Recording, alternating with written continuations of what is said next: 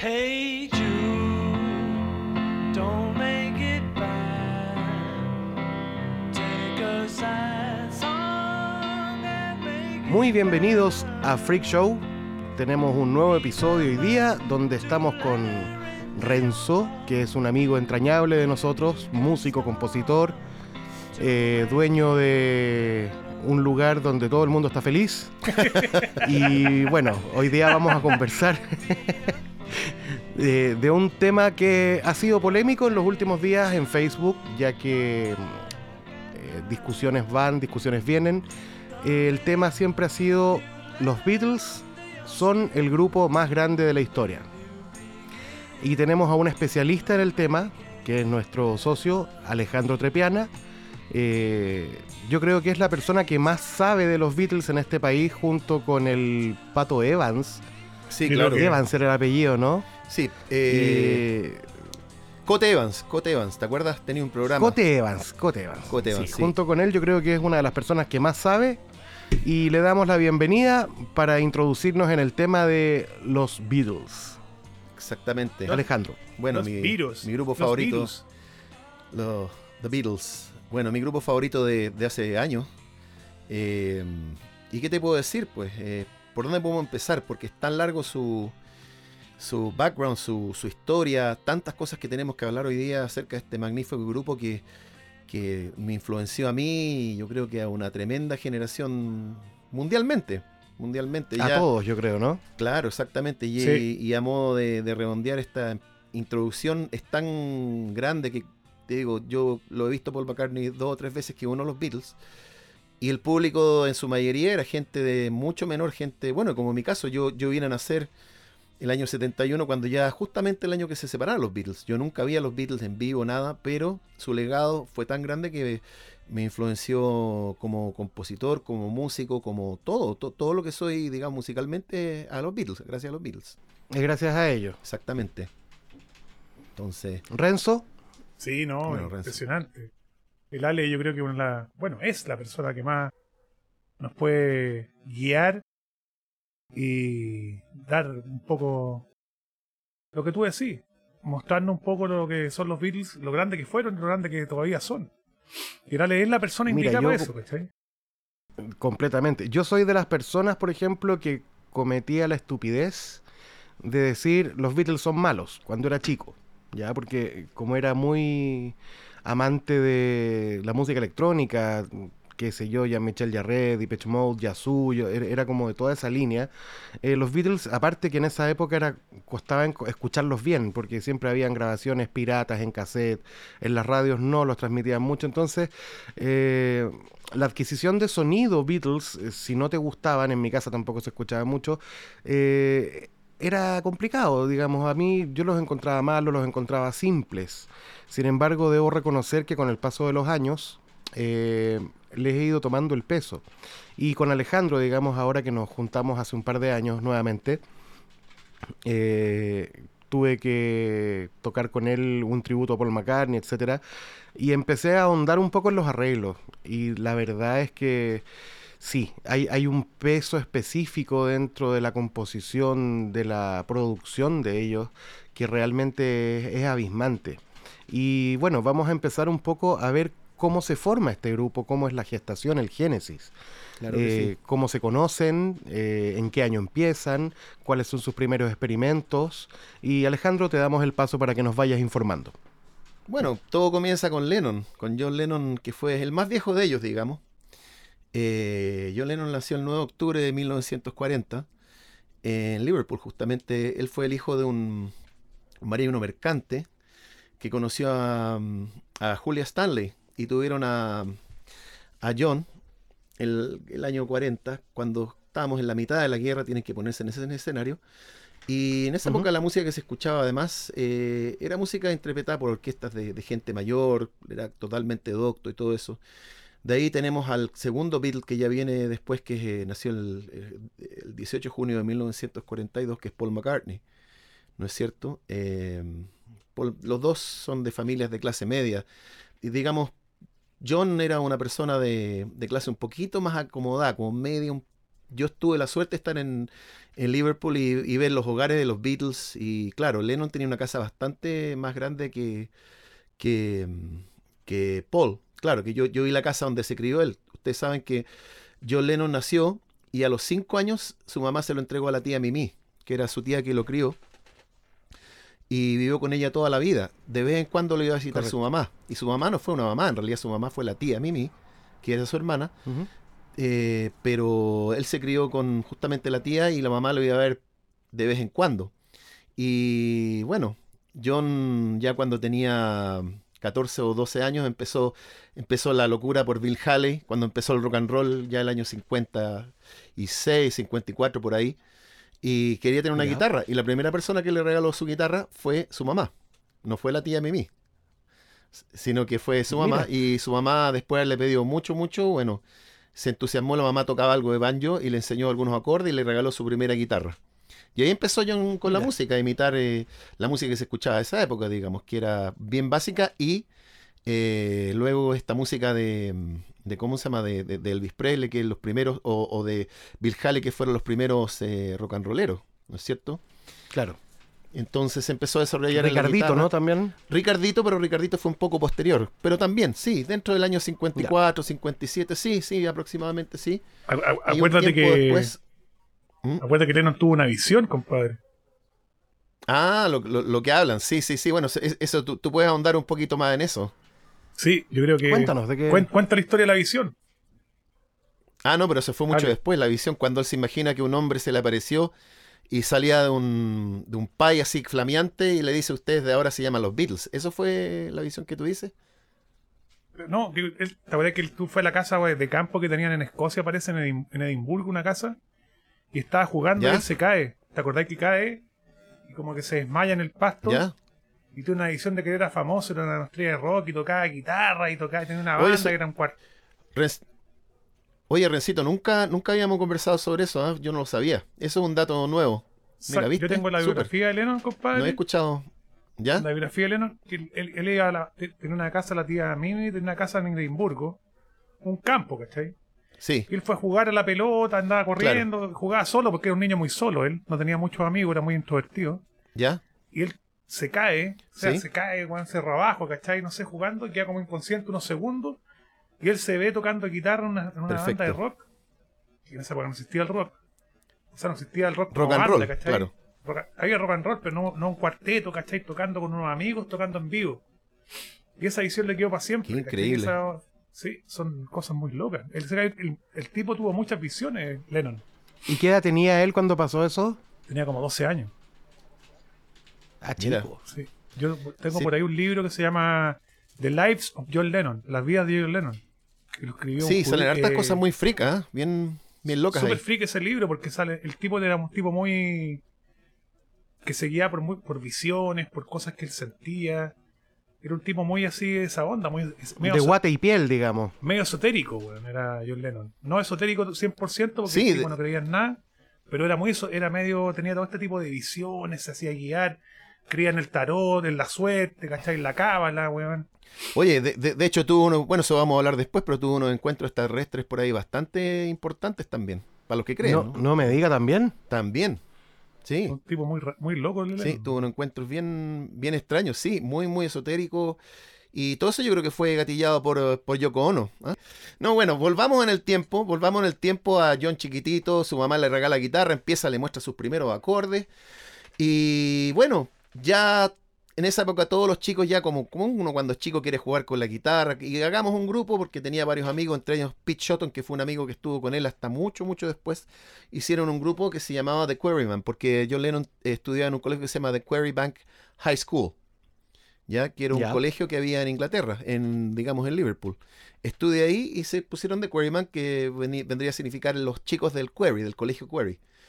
Y junto con su amigo Pete Shotton y algunos más eh, forman The Quarryman, pero eh, para hacer una música bastante sencilla que se llamaba Skiffle, que era como una versión country, una versión entre jazz, country tocado. Algunos, algunos tocaban, por ejemplo, eh, ¿cómo se llama? El washboard, que es un es una tabla de lavar, así hacía la percusión, pero no tenían batería. John Lennon tenía su guitarra y tocaba música re simple. Aquí tengo la guitarra para mostrarle un poco como Rock and la line, rock and la line, she's gonna come, come, fine. Rock and la line, rock and la line, gonna take me down the line. Una cosa contra country, pero ese es el rock and roll que ellos hacían en esa época. Rock and la line, por ejemplo. Y bueno, no habían avanzado mucho, tocaban, por ejemplo, los, los, los Quarrymen en, eh, en cosas de colegio, kermeses y cosas. Y en una kermés bastante publicitada, digamos, dentro del barrio de John, ¿ya? Eh, conoce a un tipo que lo queda mirando y le dice que también yo, puedo- yo puedo tocar guitarra y tocaba la guitarra al revés, pues que era Paul McCartney. Y ahí lo conoció en Woolton. En, la, En una la fiesta- Sí, una fiesta, una fiesta, una fiesta pequeñita. Y ellos estaban tocando arriba de un, arriba de un camión. Los Quarrymen estaban tocando arriba un camión con una amplificación que ha sido pero mínima, mínima, mínima, con bocinas prácticamente. Y para una fiesta de invierno, de perdón, de primavera creo que fue. Y ahí se encuentra con, con Paul. Y ahí empiezan a conversar. Por su, en un principio John Lennon, que era como el jefe, se, se vio medio intimidado y, y lo agarró para el deseo y todo. Pero después empezaron a hacer amigos porque, ¿sabéis por qué? Sobre todo porque Paul McCartney se sabía más notas que él en la guitarra. Entonces Paul le empezó a mostrar algunas notas en la guitarra. Yo me sé el la, ¿no? Se sintió sol. complementado. Se complementaron muy bien y se hicieron amigos. Y no vivían tan lejos. Como te contaba, yo estuve hace poquito, o sea, no hace bastante tiempo, digamos, pero estuve en Inglaterra, en Liverpool, justamente, y también estuve en la casa de Paul y la de John no quedan tan lejos. Caminando era como unos 30 minutos, que para un cabro chico no es nada. pues. No, pues no es nada. Y se fueron, y entonces le dijo, bueno, Paul, ¿quieres entrar a los Quarrymen? Vas, a- vas a tocar guitarra junto a mí. Eran como tres guitarras o cuatro guitarras, un tipo que tocaba el, el washboard, eso que yo decía yo, que era la tabla de lavar, y ese era el grupo Los Quarrymen. Una cosa que no había sonado muy bien, pero... Y sobre todo ellos dos hicieron clic, se hicieron muy amigos, empezaron a componer a sus propios temas. eh, y bueno, y ahí empezó la historia básicamente de los Beatles. Ya, y bueno, les puedo decir, en esa época eh, eran más que nada amigos, nunca pensaron en ser profesionales. La tía Mimi le decía a John, nunca va a hacer nada con esto de la música, dedícate a estudios, porque John, aparte de todo, era un porro en el colegio, era un revolucionario, era... Y esto se, se agravó mucho más cuando él tenía 14 años. Eh, lo fue a ver su mamá un día, digamos, eran muy amigos con la mamá. Vivía con la tía Mimi, pero eran muy, muy amigos, que era como una tía joven, como una mejor amiga que tenía la mamá, Julia. Y un día lo va a ver a la casa, justo estaba Paul con él, eh, si no me equivoco. Y bueno, la mamá se va, chao John, chao Dios, y mientras cruza la calle, atraviesa un, un ex policía que va en una camioneta, en un bus parece, y la atropella, y muere la mamá de John. Y ahí él se convierte en un... En, ahí se lo volvió loco el mundo, porque era su, su, su mujer más amada, era la persona que él Pero más quería en el mundo cualquiera. a cualquiera, pues su mamá, y se le muere. Y ahí John se convierte en un rebelde, eso era la palabra, rebelde, en un revolucionario.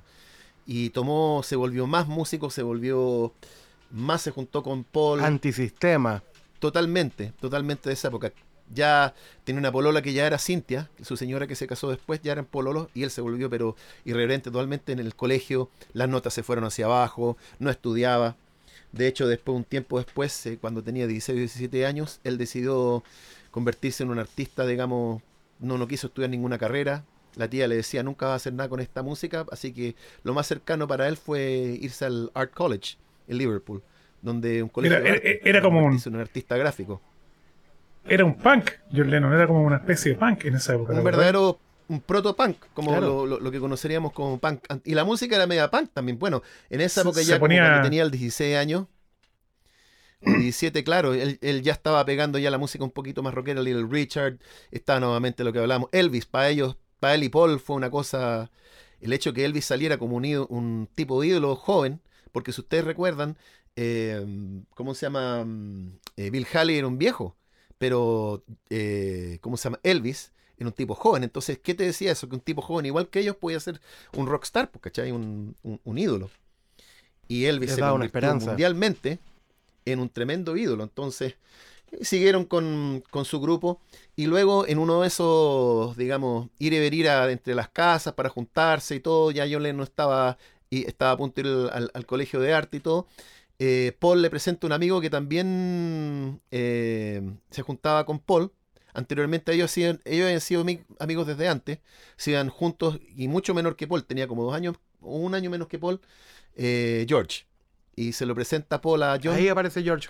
Ahí aparece claro. Eran muy amigos porque se juntaban, iban juntos al colegio. Ellos estudiaban juntos en el mismo colegio, Paul con George. Iban juntos en la micro y ahí, en el bus de vuelta al, colegio, lo iba a buscar. Y adivinen de qué hablaba. De música, de Little Richard, de los Crickets, por ejemplo, un grupo que, que tenía Buddy Holly.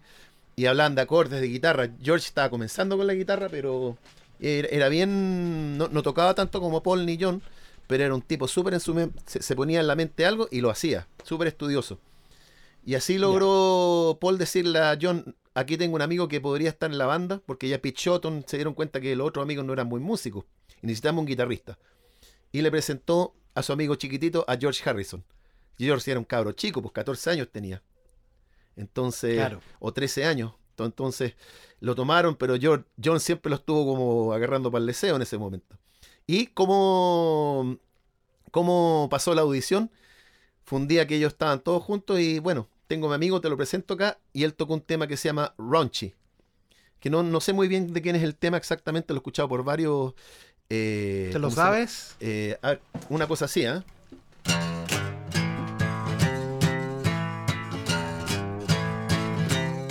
Instrumental, ¿ah?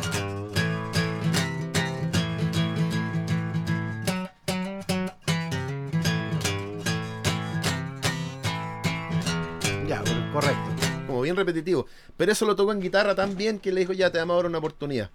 Tocó Ronchi y se quedó en el grupo, pues empezó a practicar un poco más y eran los tres, ya se iban los buses juntos, conversaban mucho y se hicieron amigos. Y ahí ya eran un grupo, ya los tres, junto con un par de integrantes más de los amigos, pero de a poquitos ya se estaban yendo. Ah, y John Lennon ya había ingresado al Art College y ahí tenía un amigo que se llamaba Stu Sutcliffe, que era un tipo que tenía muy, muy buena pinta, te parecía a James Dean. ¿Ah? Ya. Pero no era músico, pero el tipo era tan popular en. en Tenía buena pinta.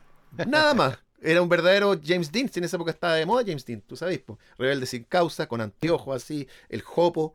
Bueno, y como les contaba, este amigo tenía muy buena pinta y ganó un concurso haciendo en el Liverpool Art College, eh, haciendo una pintura. ¿Ya? Y la vendió como en 60 libras, algo así, una, una, eh, un dinero que era impensado en esa época para una persona que era como estudiante. Y adivina qué fue lo que le dijo John Lennon que hiciera con esa plata. Ellos no tenían bajista. Cómprate un bajo. Para el bajo. Exactamente. Y John Lennon lo convenció de comprar el bajo y se compró un Hofner, que no me acuerdo el modelo en, ex- en este momento, pero no es, no es el Hofner el, este, que es el violín No es el clásico. típico. Era, era otro Hofner, que era un poco más ancho. Muéstralo un poquito más a cámara. Este es clásico un Paul poquito más a McCartney. cámara para que se vea bien. Ahí. Este es clásico Paul McCartney. ¿Ya?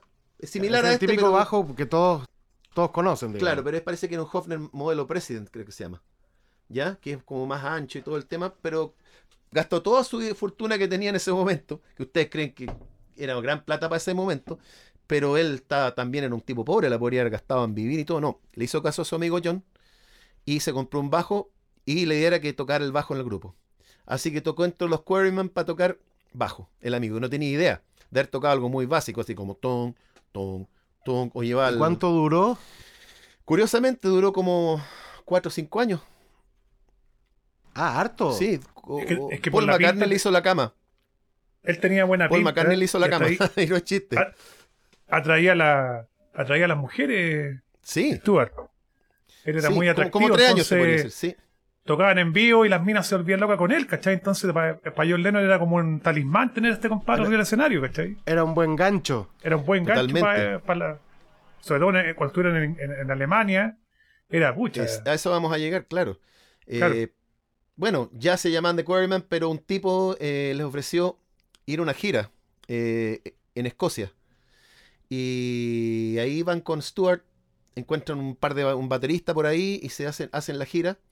Tocaron junto a un músico que se llama Johnny Gentle y lo acompañaron. Ya estaban un poquito más afiatados, tocaban cover y todo. Ah, eran solamente cover, no tenían. Ellos tenían, John con Paul, Paul tenían temas propios, pero no los mostraban nunca. Los tenían, se juntaban ellos a hacerlos nomás. No, después se recordaban, seguramente lo escribían, no creo que lo hayan, no creo que hayan tenido una grabadora para grabarlos, pero ellos se recordaban de sus temas. Pero así salieron los Beatles, ya con, con Stuart, con, con George, con John y Paul.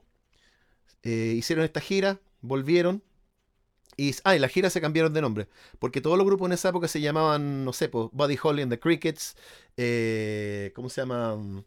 Eh, ¿Cómo se llama? El, todos tenían un nombre así como pum, pum. O sea, como el, el- el nombre del estelar con su acompañamiento. En este caso se Con llama acompañamiento, claro. Johnny and the Moondogs. Se llama Juanito y los perros de la luna. Mira el nombre que tenían. Incluso se cambiaron los Buen nombres. nombre. Paul McCartney. Sí, pues Paul, Paul- Paul McCartney se puso, para ponerse más color, Paul se puso Paul Ramón. eh, para Paul la gira. Ramón. Paul Ramón. Claro, sí, pues. John, se puso Ramón- Silver. ¿Sí? De ahí viene los Ramón, pues, weón. Ah, capaz que sea De- de de- en serio, el sobrenombre de Paul. Ah, mira, Paul. Ramón. De, ahí- Mira, ¿en de ahí vienen los. Ellos se pusieron el nombre de ellos más el apellido Ramón ¿Ya? por el nombre de Paul, por, por, por seguirle el juego a Paul, a Paul Ramón, ¿cachai? Entonces, Mira cada- qué buena. ¿no sabían eso? Bueno, esa es una otra historia. No, Y curiosamente a Paul Porque- no le parecía bien su nombre. y, y a, y a John tampoco. John se puso Silver, Long Silver John. Imagínate el Long, Long John. Con así una cosa. claro, ahí, está, ahí está. Así se- se puso algo, así. tenía, algo tenía Algo- Long. Algo, claro. Y George, George se puso, ¿cómo fue que se puso George? Se puso George Perkins o Carl, Carl, pero algo como Carl, Carl Como Harrison, Carl. Harrison, una cosa así. No, pero Per- Carl Harrison, una cosa así. Porque era Ya. admirador de Carl Perkins, ¿cachai? Un Perkins era guitarrista, un, un guitarrista entre, de rockabilly, country rockabilly, famoso de esa época entonces. De hecho, Carl Perkins me parece que fue el que compuso la canción Blue Suede Shoes. Well, it's one for the money, two for the show. Sí, sí, es verdad. Pero, claro, pues no era así, pues no era, well, it's one for the money, two for the show, sino que era, well, it's one for the money, two for the show. Well, get it, get it ready now, go, cat, go, no, don't you. Step on my blue Era más arrastrada. Como más arrastradita, como más country, ¿me entiendes? Bueno, hicieron esa gira, les fue súper bien, volvieron, o sea, dentro bien lo que ganaron. ¿Cuánto habrán ganado? Unos 10 mil pesos diarios cada uno, no creo que más que eso. No, no tengo la, la cantidad. Pero volvieron a, a- a Inglaterra, digamos, después de estar en Escocia, o digamos a Liverpool, y ya decidieron llamarse ya, se cortaron el nombre, se llamaban The Silver Beatles, o los Beatles de, de ¿cómo se llama? De, De plata. plata. Y luego finalmente decidieron llamarse The Beatles. Beatles porque había un grupo que se llama The Crickets, que se llama Los Grillos, y Beatles significa escarabajo. Pero Beats Claro. le cambiaron una letra para hacer el beat, como compases. Los compases, escarabajo, una cosa así, como un juego de nombre. Y ahí Buen- nacieron los buen Beatles. nombre, ¿eh? Qué buen The nombre. Beatles. Exactamente. The Beatles. Beat. Y ahí nace, claro, The Beats, The Beats, de compás. Un, un- un juego de palabras ahí entretenido. ¿no? Claro, exactamente. Eso lo inventó Lennon, pues. Lennon fue el inventor, sí, creo que sí. Sí. Sí, The Beatles. Ahí fue, di- dice que soñó una noche que se le aparecía un tipo en el, en el, en un pie, en un, en un pastel. Apareció un genio y, de- y le dice, desde ahora Eso. ustedes se van a llamar The Beatles. Y hay ¿Qué una canción fumó, de Paul McCartney que habla de eso, se llama Flaming Pie. O pastel. Qué buen tema, compadre. Un tema Qué muy buen bueno tema, de Paul. McCartney, sí. Justo, muy. Vamos a escuchar ese tema. ¿ah? ¿Ah?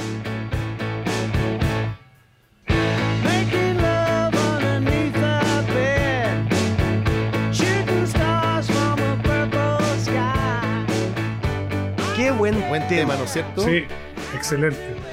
Parece una canción de lo los que años que es del 70. año 2000 más o menos, ¿no? Imagínate que es del año Sí, 2000, del- güey. Yo pensaba que era mucho 2000, más sí, sí, antiguo. sí. 98 por ahí. Sí, 98, 99 hizo ese disco. Cuando falleció Linda. Yo pensaba que era mucho más antiguo, compadre. No es de esa época, sí. Muy Sí. bueno. Eh, bueno, y volvemos un poco a la historia ya. lo- los Beatles como tal se ponen a tocar en el Cashback, que es un club que le ofreció una de las pololas, digamos, parece que la de Harrison en ese momento. Le dijo que tenía una amiga que trabajaba en lo que se llama Cashback. Y ahí conocieron a Pete Best, que era el hijo de la dueña. ¿Cashba? Cashback, Cashback, Dijiste Cashba. Cashback, claro. Y ahí conocieron a Como Pete los- Best, Como que la era un- discoteca que había en Suecia. Claro, exactamente. Como- Eso viene de ahí, yo creo.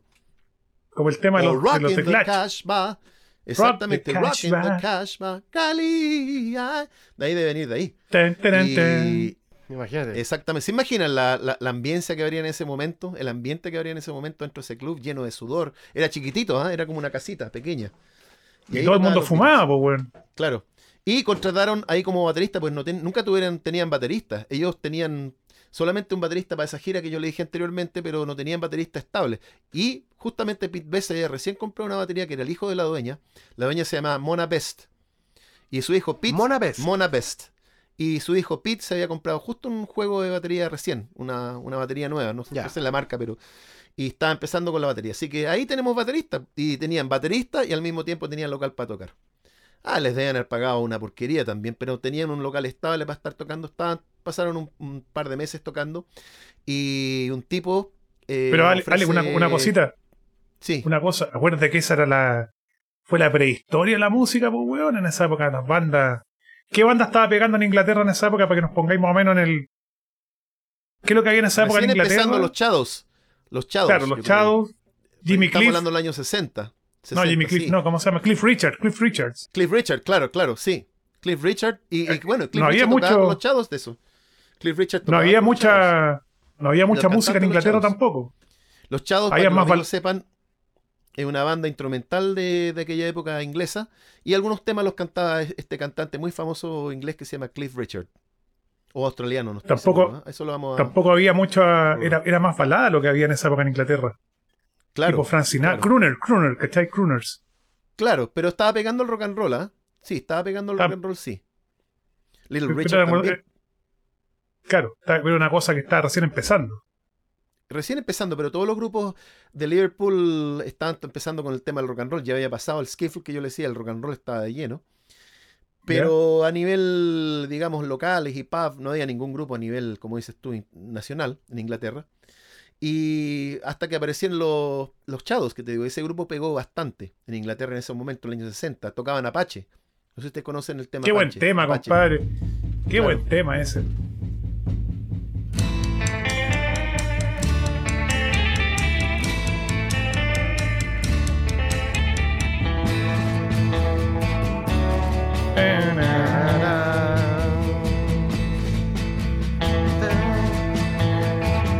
Temazo, temazo.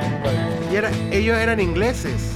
Ingleses. sí, Parecían gringos, ingleses. ¿eh? Sí, completamente. Exactamente, tenían un gran guitarrista. Tocaban con equipos Vox, justamente, ingleses también, y con cámaras de eco. Y con guitarra sonido de los Shadows. estrato. Hank Marvin. Hank Marvin, el guitarrista, claro. Y pura Eh, estrato. Pura estrato, Stratocaster, con guitarras americanas, que en esa época era un tesoro en Inglaterra también tener esas guitarras. Y ocupaban los equipos ingleses, los Vox. Nadie en Inglaterra, pues, era una gran cosa. Los Beatles tenían O sea, su podríamos decir eléctrica. que el reinado del estrato va desde el año 50 y algo hasta el día sí, de hoy. Sí, Buddy Holly, pues todos ocupaban la estrato porque Buddy Holly lo usaban también. Buddy Holly, un 70 guitarrista años de reinado. americano, claro. Sí, pues era la guitarra en esa época. También la Gibson, pero Es todavía. es todavía la Strato, sí.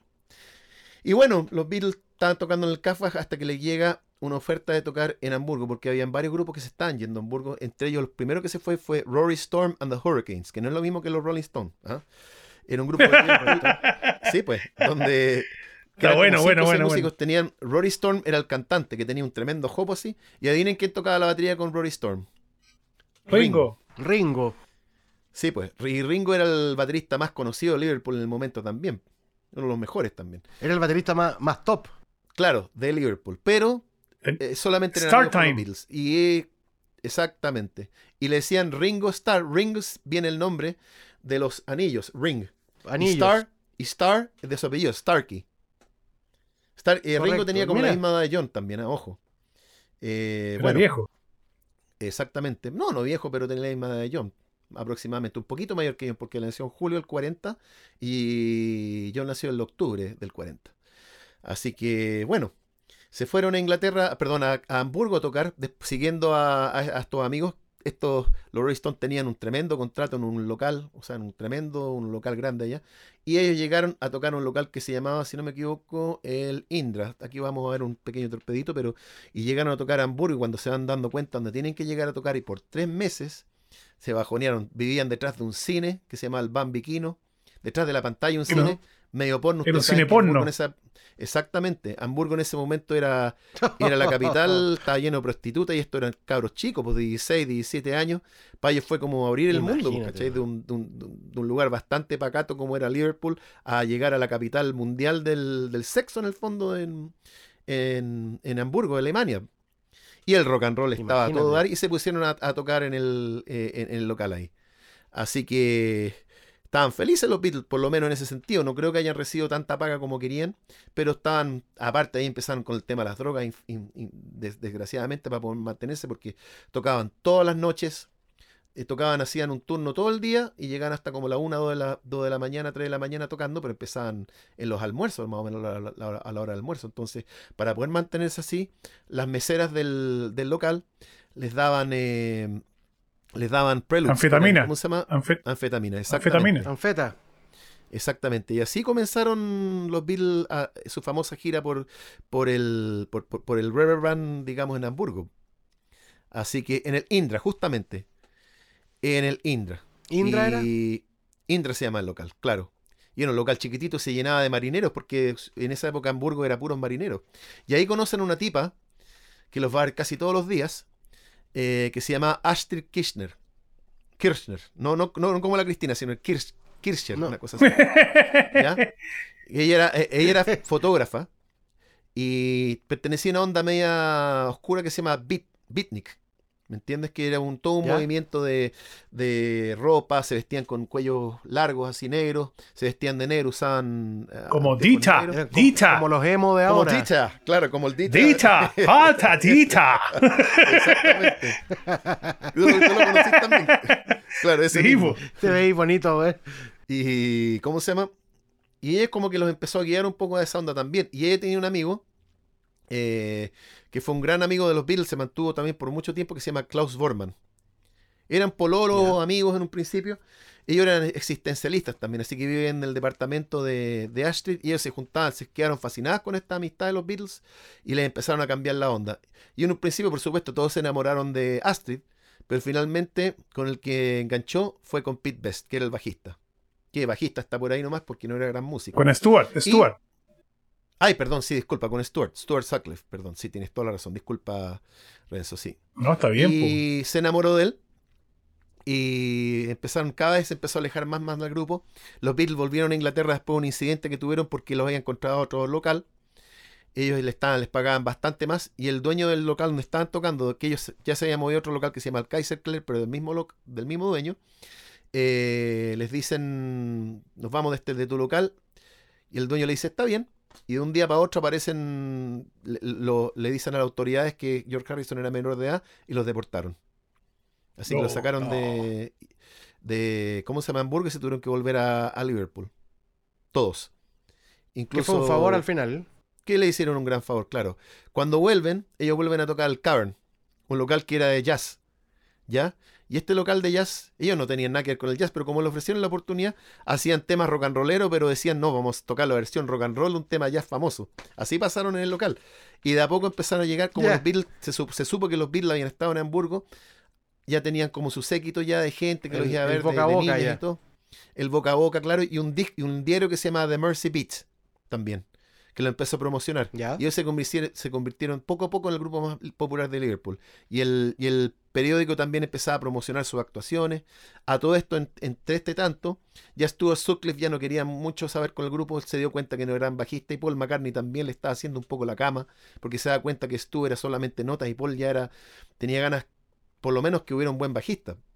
Así que ya cuando volvieron a Hamburgo la siguiente vez, eh, Pete Best le dijo que se iba a quedar ahí, se iba a quedar con Astrid porque se habían enamorado y todo, y ahí le pasó el bajo a, a Paul McCartney. Paul McCartney se convirtió en el bajista eh, del grupo, digamos.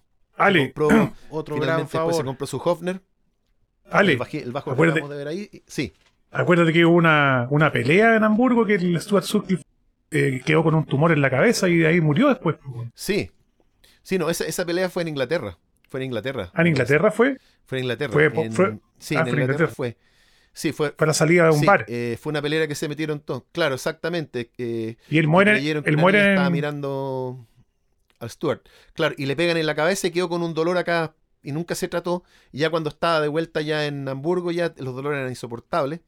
Cuando los Beatles, por segunda vez, después de estar en Hamburgo, vuelven a Inglaterra, él ya, los dolores eran insoportables, pero se queda con Astrid ahí. Y ya cuando vuelven una tercera vez el próximo año, ya se le, le viene un tumor cerebral y fallece por un ane- aneurisma. ¿Me entiendes? Eso, eso Bueno, yo- Qué terrible. Y cuando los Beatles estuvieron en, eh, en Hamburgo en esa ocasión, graban un tema que se llama Mad Boney, que fue la primera grabación formal de los Beatles, eh, por un sello que se llama Polydor, alemán. Polydor. Y- Polydor. Exactamente. y graban- Exactamente, y graban con un cantante que se llama Tony Sheridan, que era un cantante que estaba igual que ellos allá, era inglés, pero lo acompañaron los Beatles y graban una canción que se llama My Boney. Y este graban un single. Con My Boney grabaron varios temas más durante el tiempo, pero... Ese Sweet tema. también. Y She Sweet también, sí, pero My Es Boney harto mejor que en My Boney. el single. My Boney, exactamente. y graban también My Boney- Saints con Marching In, también lo graban. ¿Mm?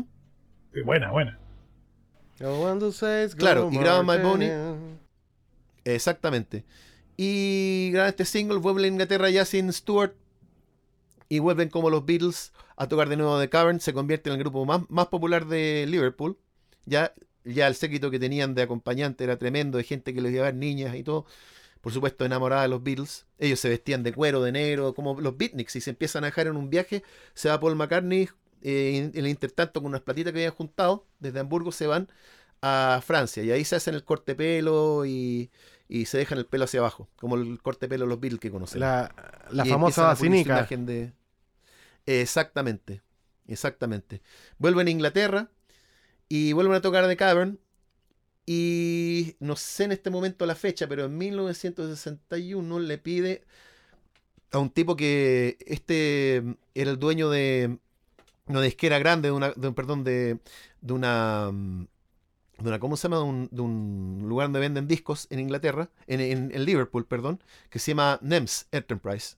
Y eso era dueño eh, Brian Epstein, un tipo judío, de una familia muy, muy acaudalada.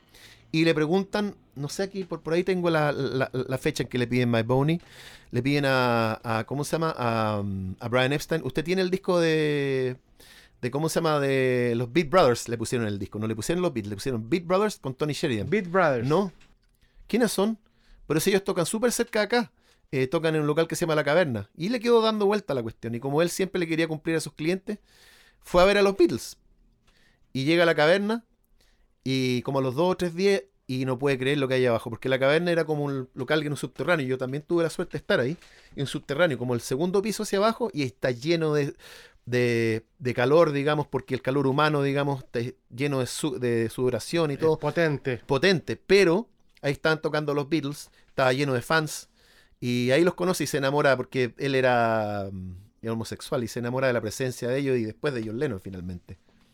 Y Oye, ¿te puedo abrir un de- paréntesis, Ale? Un sí, paréntesis. sí, sí, sí, sí, dale. Eh, Brian Epstein, puta, es considerado uno de los mejores managers de grupo de la historia, compadre. Porque si no hubiera sido Brian Epstein que manejaba a los Beatles, los Beatles nunca hubieran sido los Beatles, ¿cachai? O sea, la forma de él de manejar a la, a la banda, de llevarlos a Estados Unidos, de preocuparse de ellos casi como hijos, ¿cachai? Fue lo que hizo que los Beatles fueran los Beatles. ¿Me entendió, no? No fue si hubiera sido otro tipo, sí, sí, sí, otro tipo se hubiera quedado con la plata, ¿me entendí? Los Beatles fueron los Beatles gracias en gran parte a- al genio de este tipo judío que era Brian Epstein, ¿cachai? Que fue para mí fue fundamental.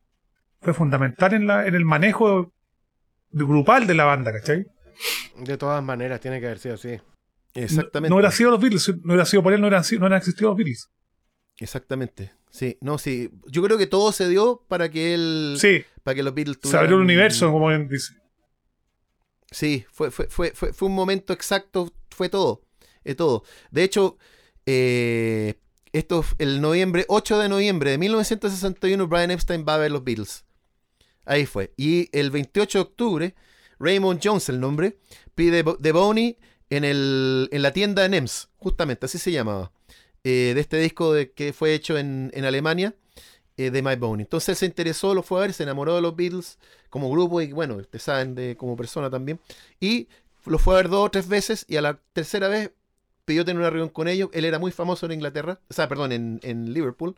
Y ellos lo, van a verlo al tiro, le dice, le ofrece ser manager. Y le ofrece que antes de fin de año les va a tener un, ¿cómo se llama? Un contrato con una disquera para que hagan su propio disco. Y ellos, por supuesto, que aceptan inmediatamente. Y de inmediato ¿A quién no? Exactamente, no tenían dirección, no iban a ninguna parte. Y eh, lo primero que hace, como la segunda reunión que tuvieron, eh, les pule la imagen, le- les manda a hacer unos trajes, manda a pedir eh, a comprar varios discos de My Boney, ¿ya? Y John Lennon siempre fue como un amigo de ponerse traje, pues se, ponía, se pusieron corbatita y todo. Eh, pero Paul McCartney le dijo, al final Paul McCartney lo convenció, porque Paul era mucho más complaciente. Y, y ahí cambiaron, digamos, empezaron a tener una imagen, se tomaron fotos y todo el tema, aún con Pete Best en la batería. ¿Ah? Eso... Aún. Sí, claro, claro, aún estaba Pete Best en la batería. Estaba George, Paul, eh, John y Pete Best en la batería. ¿Y cuánto tiempo pasó ya para que llegara Ringo? Bueno, finalmente hacen una gira por Inglaterra grande, les con- los- ya los contratos eran mejores, y llenaban la caverna y otros locales, Liverpool Howell, por ejemplo, en Inglaterra, en, eh, en, eh, en Liverpool, y ya pasaban fuera de Liverpool a Blackpool y varias ciudades alrededor. Y eh, en eso les consigue una audición en Decca, que era uno de los grandes eh, sellos de Inglaterra, justamente el sello de los Shadows, que eran famosos, con Cliff Richard. Y los Mira. audiciona el primero de el primero de enero de 1962 lo, lo audiciona Tony Mihan, que era el baterista de los Shadows.